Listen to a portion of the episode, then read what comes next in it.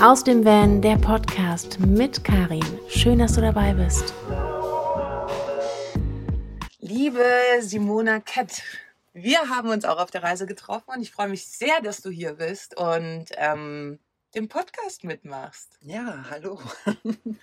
Sehr schön. Pass auf, wir machen es wie mit allen anderen auch. Ich stelle dir erstmal sechs Fragen, die ich eigentlich jedem stelle und ich bin sehr gespannt auf deine Antworten. Du kennst die Fragen auch noch nicht. Mhm, so ist es. Deswegen ist das sehr, sehr spannend. Und zwar, erste Frage. Was hat dich dazu bewegt, im Bus zu leben? Ja, die ganze Idee war eigentlich schon früh da. Als Mädchen habe ich irgendwann mal so einen Bulli gesehen und habe gedacht, so ja, irgendwann, wenn ich mal groß bin, dann will ich das auch haben. und es kam dann so, dass ähm, ich damals äh, mit meinem Ex-Freund zusammen Hanomag hatte, der auch ausgebaut war. Und so ging quasi dann das Vanlife für mich los. Es war da aber noch gar nicht mein eigener Van, sondern der von meinem Ex-Freund.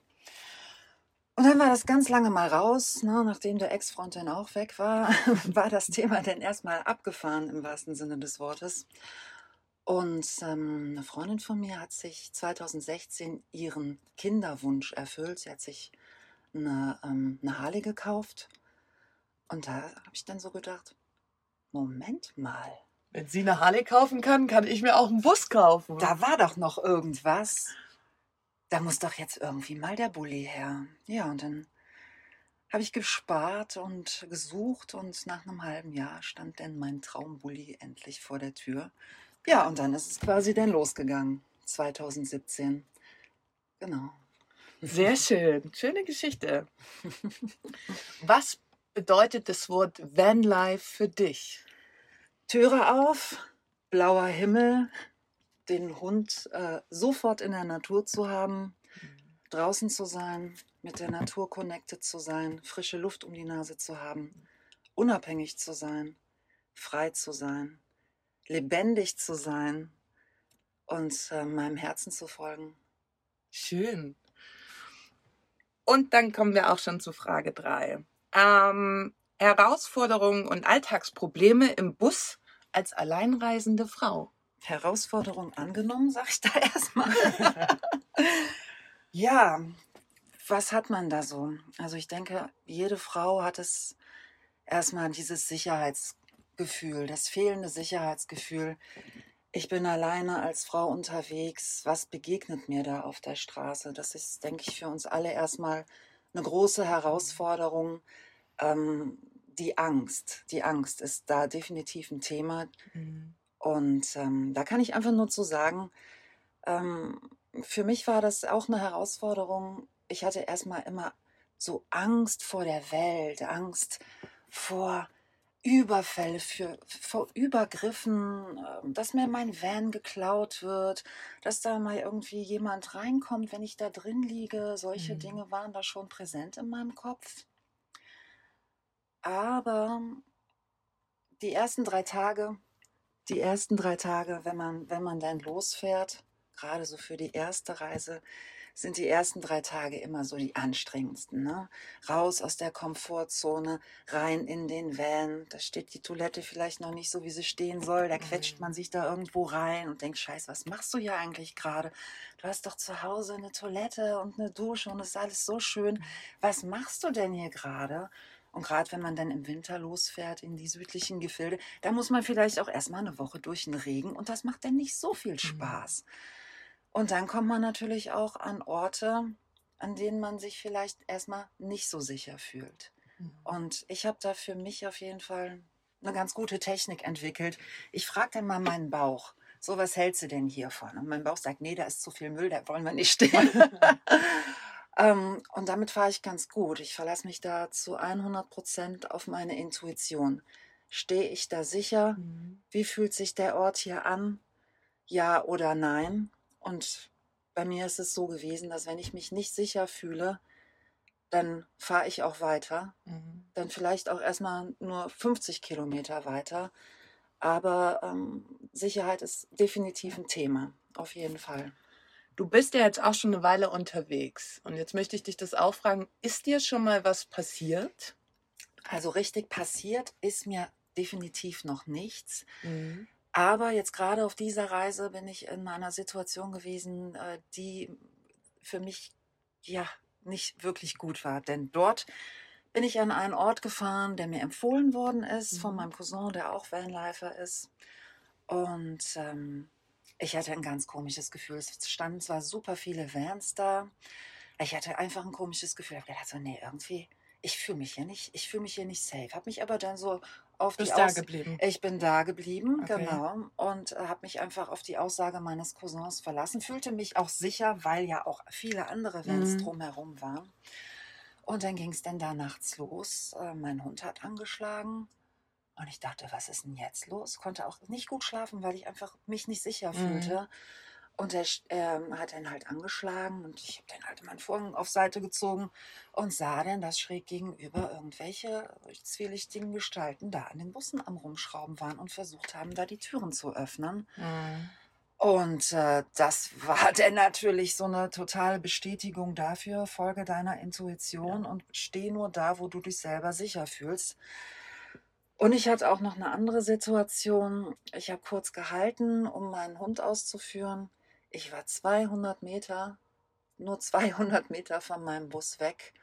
Und da standen dann auch direkt zwei Typen an meinem Bus, haben auch direkt gecheckt. Haben, also ich hatte die Schiebetüre zwar zu, aber die Mhm. hat nicht ganz eingegangen. Die, die haben also tatsächlich versucht, die aufzumachen. Also Ja. die war ein Stück weit. Ähm, das war, das war ein das war heftig, ne? Also ich bin dann halt mit meinem Hund direkt zurück Mhm. und habe gedacht, oh Gott, hoffentlich gehen die jetzt. Was machst du, wenn Mhm. die da jetzt noch sind? Ne? Das ist ja das, ne? Es wird oft gesagt, hey, gib richtig laut, äh, mach Krach, aber macht man das in dem Moment? Also ich hatte so eine Situation noch gar nicht auf Reisen tatsächlich. Ähm, Glück gehabt, wahrscheinlich. Ähm, und das heißt ja dann immer am besten hupen oder losfahren, aber gerade an so einer Stelle, wo viele Autos stehen und du irgendwie siehst, woanders passiert was. Wie hast du reagiert? Was hast du gemacht? also, was ich erstmal nicht mehr gemacht habe, geschlafen. ja. Was habe ich gemacht? Ja, ich, ich habe tatsächlich geschaut, dass ich äh, in nächster Zeit mal das Weite suche. Ja. Das Glück, ähm, was ich ja habe, oder die Entscheidung, die ich getroffen habe, nicht ohne Hund zu reisen, Mhm. zumal ich mir ein Leben ohne Hund auch nicht vorstellen kann, ist ja auch nicht jedermanns Sache. Ähm, Mhm. Ja, also man, ich, ich mag dann gar nicht in der Situation bleiben, tatsächlich. Ne? Also ich Also hab, du hast nichts gemacht, du bist wahrscheinlich vorgekrabbelt und losgefahren oder? äh, nee, also ich, ich habe den Bus aufgemacht. Die Leute sind dann auch weg von diesem anderen Van. Mhm. Aber das ist schon, man verfällt auch in so eine Art Schockstarre, wie man das vielleicht Mhm. auch aus so einem Traum kennt. Mhm. Das ist auch in der Realität so. Da kommt auf einmal ganz viel Adrenalin reingeschossen. Und dann, dann du, du weißt erstmal gar nicht, was du machen sollst. Aber Ja.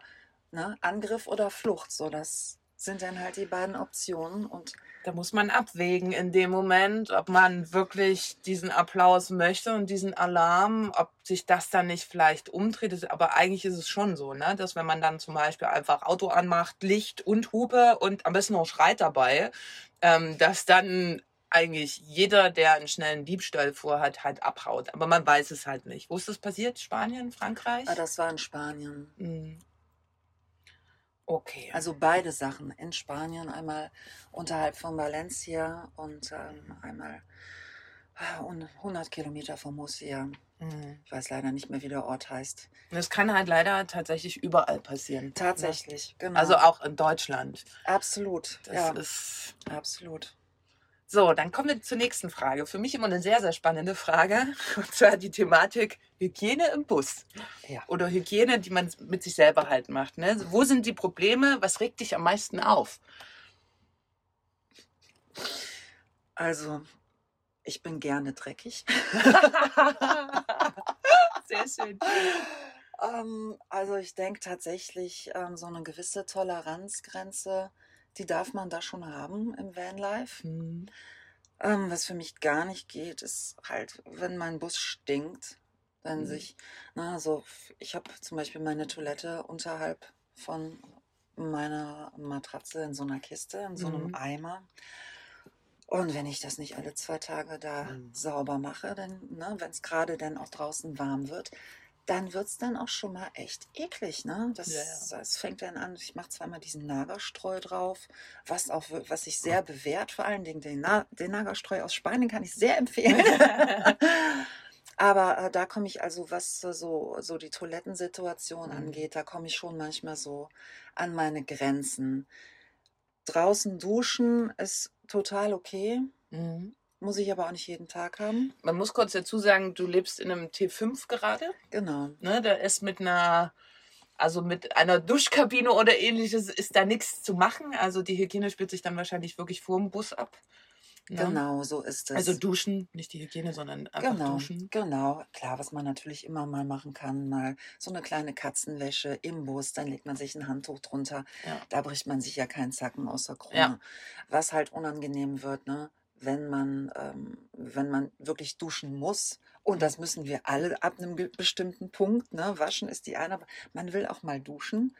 Und wenn, wenn es dann draußen echt usselig ist und es Mhm. ordentlich windig ist, dann muss man da schon äh, die Zähne zusammenbeißen. Ja. Definitiv. Oder es gibt ja gerade auch hier in Spanien, gibt es Duschen, wo man hingehen kann, bezahlt und dann kann man duschen gehen oder halt auf Campingplätzen. Ist das was für dich? Eher nicht. Du guckst gerade so, als wäre das nichts für dich. Nee, das ist für, also klar, definitiv. Wenn ich jetzt gerade von A nach B fahre, dann nutze ich das auch schon mal. Bei Repsol kannst du ja auch fast überall duschen oder halt auch dann äh, Campingplatz Mhm. bezahlst du mal zwei, drei Euro. Dann ja, dann nehme ich das gerne mal an, aber wenn ich stehe, dann stehe ich auch. Okay. Frage 5 haben wir eigentlich fast schon beantwortet, aber ich stelle sie trotzdem nochmal. Ähm, Strategien für, dir, für deine eigene Sicherheit. Hat man ja gerade schon im Fall, dass du schon mal ne, dich unsicher gefühlt hast. Ähm, was würdest du Frauen mitgeben wollen? Ja, generell, nicht nur in Bezug auf Sicherheit, sondern aufs ganze Leben. Verlasst euch auf euren Bauch, der ist nämlich ein verdammt schlauer Kopf. Das Bauchgefühl ist definitiv entscheidend. Wenn das Bauchgefühl nicht stimmt, und ja, manchmal ist man halt auch müde, wenn man schon lange gefahren ist, dann muss man irgendwann schlafen. Kurzen Powernap, halbe Stunde schlafen, weiterfahren. Bloß nicht in der Situation bleiben, raus aus der Situation. Auch äh, mal ganz klar gesehen, ähm, wenn man einen Übergriff hat, raus aus der Situation, nicht versuchen, sich irgendwie äh, da ja, lange aufzuhalten, Mhm. weil letzten Endes wir werden den kürzeren ziehen. Ähm, gezielter Tritt in die Eier kann natürlich auch helfen. Aber schafft man das wirklich in Schafft dem Moment? man das, genau. Und wie ich eben schon beschrieben habe, also ich war da echt in so einer Art Schockstarre. Man malt sich das ja schon aus, wie Mhm. solche Situationen sein können. Ähm, ist auf jeden Fall eine unangenehme Sache, wenn man denn wirklich mit solchen Energien konfrontiert wird. Ja. Absolut. Und das Schöne ist, wir können jederzeit entscheiden, wo wir stehen. Und das nicht nur im Positiven, ne? also, sondern eben auch im Negativen. Und es wird ja oft geraten, steht in Fluchtrichtung. Das finde ich immer ein bisschen arg dramatisiert tatsächlich. Aber wenn du dich unwohl fühlst und doch kurz stehen bleiben musst, ist meine Strategie dann immer, den Bus so fit zu haben, dass ich wirklich einmal schnell vorkrabbeln kann und losfahren kann. Wenn du in so einer Situation natürlich noch alle Schränke offen hast und dein Abwasch noch draußen steht und nichts gesichert ist, ist natürlich blöd, blöd mal schnell loszufahren.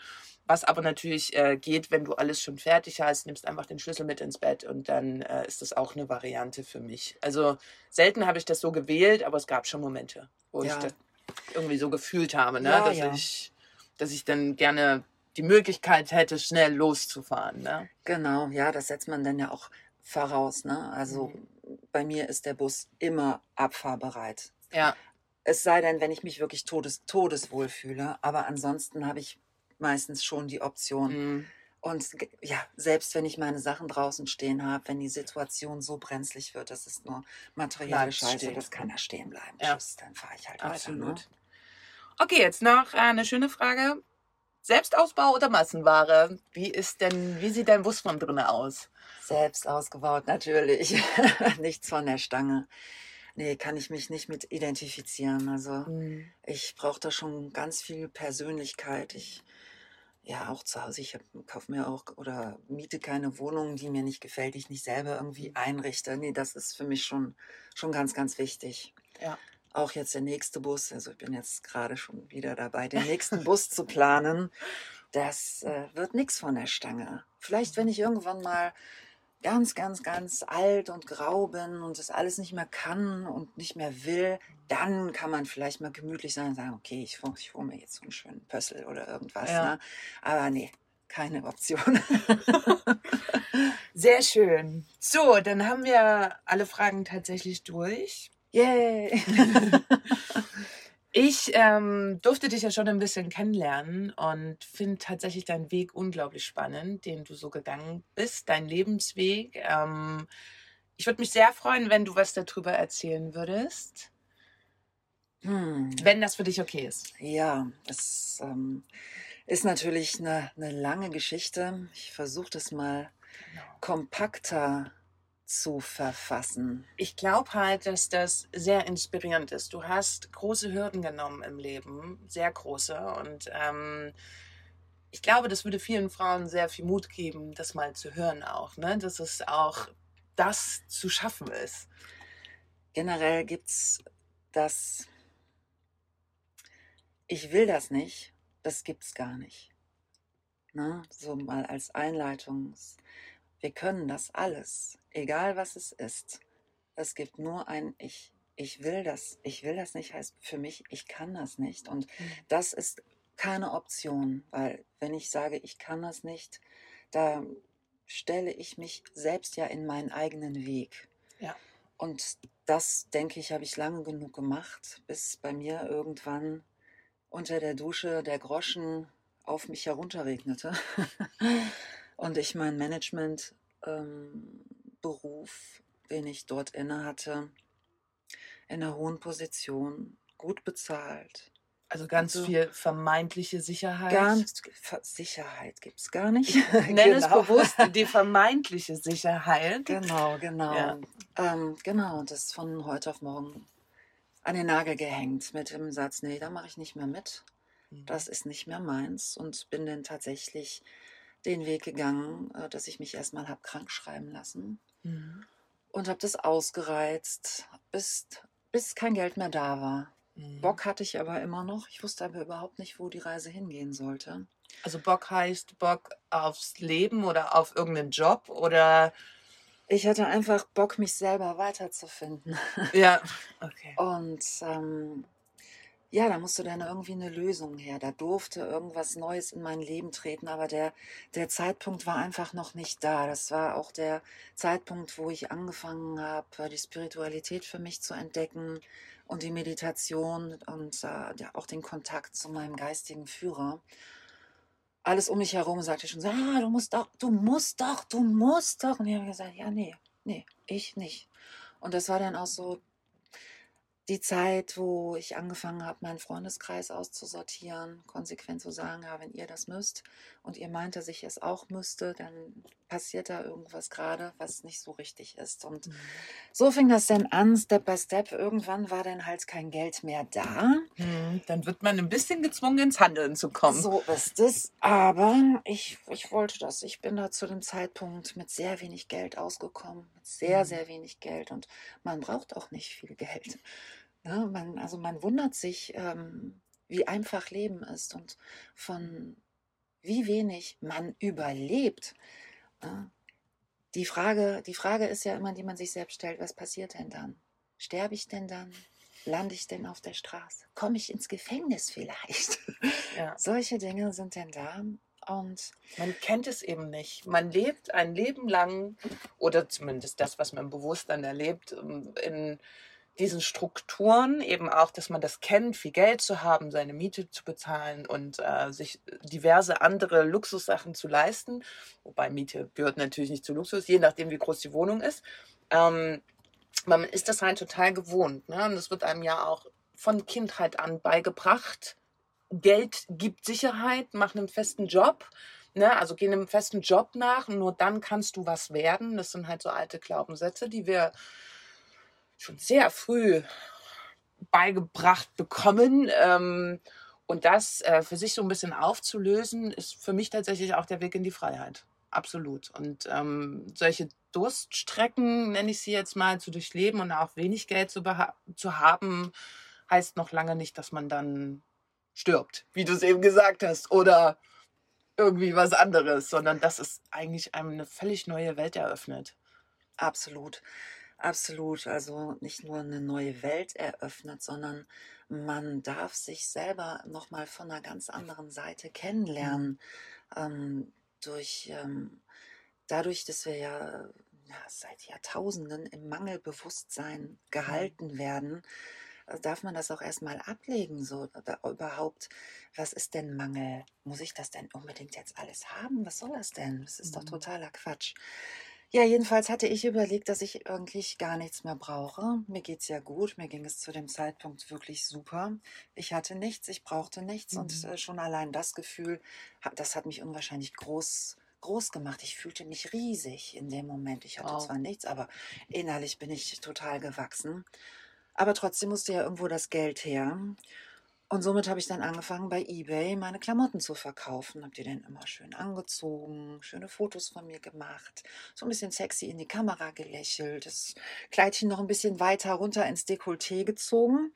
Und so kam es dann irgendwann, dass äh, dann dort meine, meine ersten späteren Kunden den Kontakt zu mir gesucht haben mit der Anfrage, ach, diese High Heels, ja, wie lange sind die denn schon getragen und wie riechen die denn und können die noch was länger angezogen werden, können da noch ein paar Fotos mehr von gemacht werden und so weiter. Also es ging da definitiv schon in Richtung Fetisch, mhm. was mir zu dem Zeitpunkt aber noch gar nicht so klar war. Ich habe da nur gesehen, ach so, du zahlst, du zahlst 80 Euro für die Schuhe. Das ist geil, ja, ich mache ich mach dir Fotos. Ich ziehe die auch noch drei Tage länger an. Ganz genau. okay. Und so, und so war es dann. Also so kamen dann quasi diese ersten Fetisch-Deals äh, zustande. Mhm was natürlich bei eBay überhaupt gar nicht gern gesehen ist, beziehungsweise sogar gegen die AGBs verstößt. Mhm. Sexuelle Inhalte, Austausch von E-Mail-Adressen und so weiter und so fort. Und so kam es dann eines Tages, dass eBay mir 40, 50 Angebote mit schon hohen Geboten, mit tollen Deals, die dahinter stecken, alle gestrichen hat und meinen Account gesperrt hat. Bums. Da stand ich denn da. Shit. Ja, das Geld war natürlich schon fest eingeplant. Das war ja schon quasi auf meinem Konto. Und da war es dann weg. Ja, da hing wirklich einiges von ab. Also ich konnte zu dem Zeitpunkt wirklich meine Miete schon kaum noch zahlen. Mhm. Und dann sagte mein damaliger Freund, du sag mal, du mit deinem Background, du hast doch hier schon das und das und das gemacht. Und du bist doch auch so zeigefreudig und so kommunikativ und zeigefreudig tatsächlich. Zeigefreudig, ja. Ich Ein witziges Wort. Ja, ich habe ich habe längere Zeit äh, als als Model gearbeitet, mhm. unter anderem auch okay. im, im, Bereich Fetisch und Akt. Mhm. Und ich bin zeigefreudig definitiv und äh, das da mache ich auch keine Hehl draus. Ja, klar. Madame Zeigefreudig hat sich dann bei Crazy Slip, so heißt diese Plattform, angemeldet. Die Idee war ja, Simone, mach das mach das mal, das, das mag dir ja liegen. Und ich dachte, ja, ja, das glaube ich auch.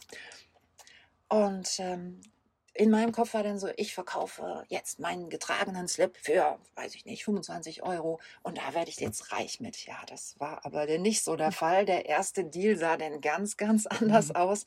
Das möchte ich aber jetzt nicht weiter ausführen. Nein. und so kam es dann peu à peu, dass ich mehr und mehr in diese Fetischszene reingeschlittert bin und dann eines Tages eine Anfrage von jemandem hatte, machen Sie denn auch dominante Cam-Shows? Hm, ja, warum eigentlich nicht? Was, worum geht es denn da? Was ist denn der Fetisch? Und dann kam der mir mit so einem ganz kryptischen Wort um die Ecke, wo ich erstmal dachte, hä, what's, what's that?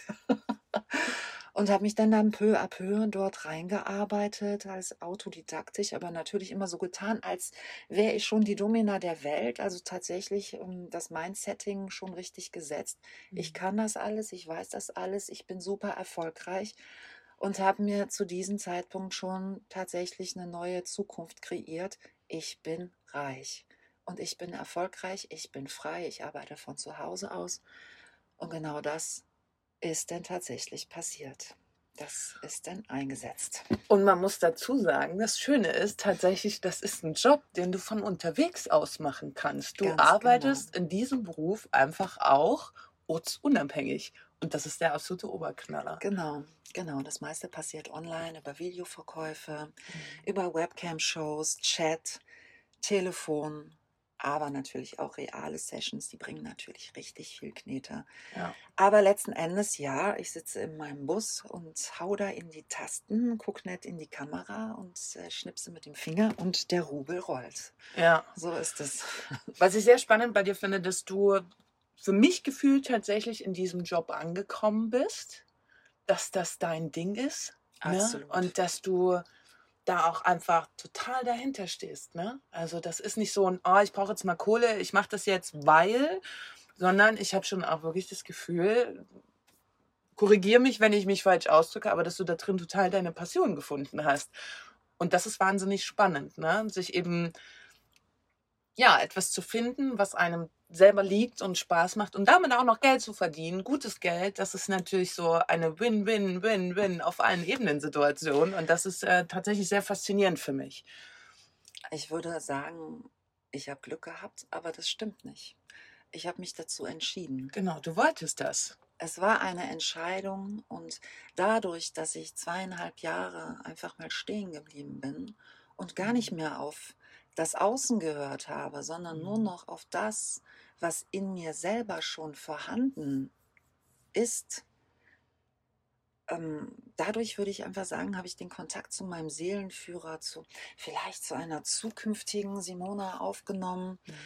Und ähm, ich bin einfach den Zeichen gefolgt. Ich bin Mhm. einfach meinem Herzen gefolgt und ich werde einen Teufel tun, nochmal irgendwas anderes zu machen. Denn dort liegt die Erfüllung des Lebens, dort liegt die Berufung. Und das war meine Bitte. Ich möchte gerne meine Berufung finden. Und ähm, das heißt nicht, dass die, diese Berufung jetzt für alle Ewigkeiten meine Berufung ist. Das ist ja, Zeit ist ja immer relativ. Mhm. Eigentlich gibt es Zeit ja gar nicht. Und ähm, ich spüre, dass sich jetzt schon wieder etwas verändert. Und ich sage nur, wer mit offenem Herzen durch, durch die Welt geht, der kann einfach nur den richtigen Weg gehen. Und für uns alle liegt da ganz viel Freiheit auf dem Tisch. Wir sind geboren als Freiheit. Und deshalb ähm, findet man die Antworten immer in sich selbst. Ja. Das Schöne ist, also für mich ist ja auch das Leben allgemein unglaublich groß und man kann unglaublich viel erleben und ich finde es total gut, wenn man sich einfach ausprobiert und einfach guckt, was, was alles passiert. Ne? Man erlebt so viele Menschen, die einfach 30 Jahre in ihrem Job sitzen, meistens zum Schluss auch irgendwann tot, unglücklich sind, aber sich aus dieser Komfortzone eben auch nicht raustrauen, weil sie es kennen. Sie kennen es, dass früh der Wecker klingelt, ähm, man aufsteht, frühstückt, äh, mit der Bahn oder Auto zum Job fährt und zwar dann acht bis neun Stunden totunglücklich im Büro sitzt.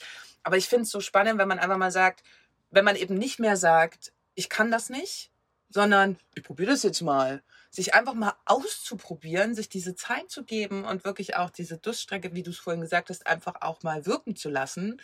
Bei dem einen dauert es vielleicht auch nur drei Wochen, bei dem nächsten halt fünf Jahre. Aber ich finde find das okay. Ich finde das total super. Und wenn man dann irgendwie dahin kommt und ähm, eine Berufung ist nicht dafür da, die ein Leben lang zu machen.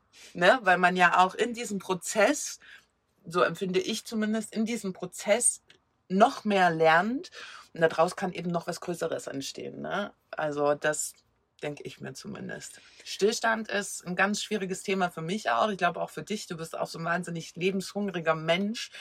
Ähm, von daher kann man eigentlich nur sagen, Mädels, probiert euch aus. Das ist unglaublich wichtig. Ihr müsst natürlich nicht sofort in eine Fetischrichtung gehen, aber probiert euch einfach aus in allen Bereichen. Man kann einfach so wahnsinnig viel mehr als man glaubt, ne, oder als ein eingeredet wird.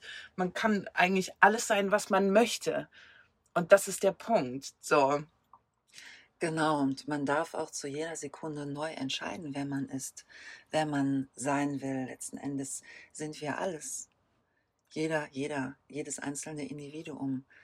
Und ähm, wenn man einmal erkannt hat, dass man selber der Schöpfer seiner eigenen Realität ist, dass es Sicherheit nicht gibt und äh, dass man sich in einem Hamsterrad befindet, dort einfach mal dastehen zu bleiben und zu sagen, ja, okay, und jetzt, was passiert denn, wenn ich hier nicht mehr mitmache? Sehr, sehr spannend. Ich äh, freue mich wahnsinnig darüber, dass du dich bereit erklärt hast, hier mit im Podcast zu sein. Das war sehr, sehr spannend auf jeden Fall. Und ich glaube auch sehr inspirierend. Danke, das freut mich. Für viele Frauen, also bin ich mir, bin ich mir sehr, sehr sicher. Ich wünsche dir noch eine tolle Weiterreise und hoffe, dass wir uns wieder begegnen werden. Aber ich glaube, das wird auf jeden Fall funktionieren. Also ich danke dir wie verrückt. Du darfst jetzt zum Schluss sehr gerne noch Eigenwerbung machen, wenn du das möchtest, wenn es irgendwas gibt. Was du gerne sagen möchtest, wir verlinken das dann natürlich auch in den, in den Kommentaren drunter, aber nur wenn du möchtest. nee, also Werbung brauche ich absolut keine, weil ich schon lange in der Fülle lebe. Sehr schön. Aber tatsächlich habe ich, habe ich euch noch was zu sagen.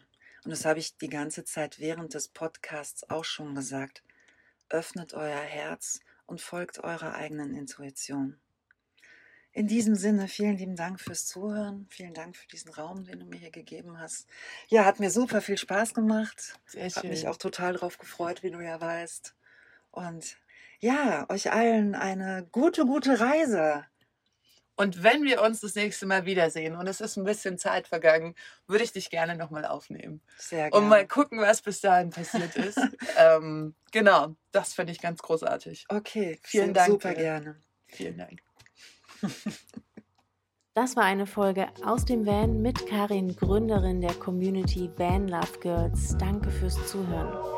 Abonniere den Podcast, lass gerne einen Kommentar da und besuch die Van Love Girls auf Facebook und dem Blog.